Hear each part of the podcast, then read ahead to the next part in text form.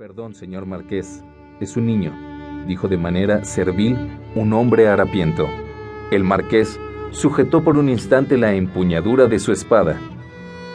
Lo ha matado, está muerto, gritó el hombre alto, mientras alzaba sus brazos y le clavaba la mirada. El hombre fue detenido por otro hombre a quien la multitud abrió paso. Al verlo, el hombre alto, que sollozaba y lloraba amargamente, señaló hacia la fuente, donde algunas mujeres permanecían en silencio alrededor del montón de trapos inmóvil. Lo sé, vi lo que pasó. Tienes que ser valiente, Gaspar. Es mejor para el niño que haya muerto así. Murió instantáneamente, sin dolor. ¿Qué habría pasado si sobrevive una hora?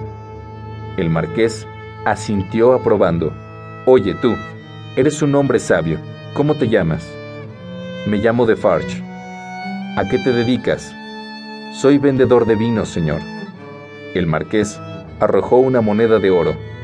Recoge eso y gástalo en lo que quieras. ¿No se lastimaron los caballos? preguntó.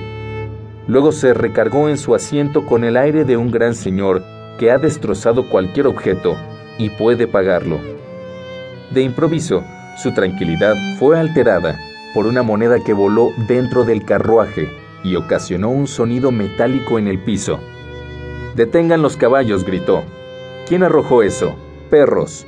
Si se me da la gana, pasaré por encima de cualquiera de ustedes. Si averiguo quién fue el pillo que arrojó eso, lo aplastaré bajo las ruedas. Ninguna voz, ninguna mano, ni siquiera un ojo se alzó.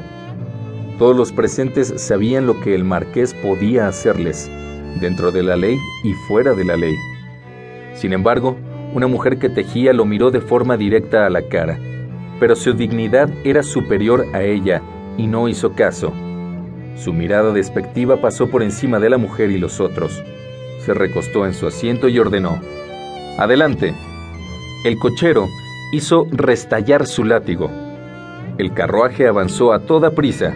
Debajo de éste, bajo los mismos pies del marqués, un hombre colgaba de la cadena del coche un hombre alto de nombre Gaspar, un hombre con un cuchillo en su cinturón y el deseo del asesinato en su corazón.